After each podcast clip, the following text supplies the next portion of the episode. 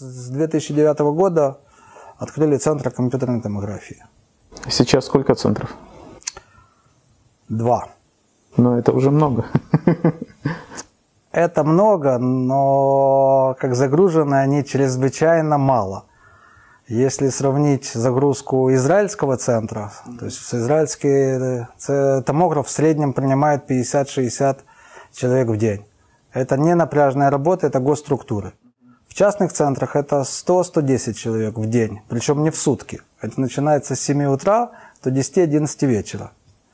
Если в Украине загружен томограф на 40 человек в день, это считается рекордная цифра, рекордная. Ну, мы загружены пока у нас 15 человек в день на каждом аппарате и считаем, что мы хотя бы до 40 должны дойти и, надеюсь, в ближайшее время дойдем.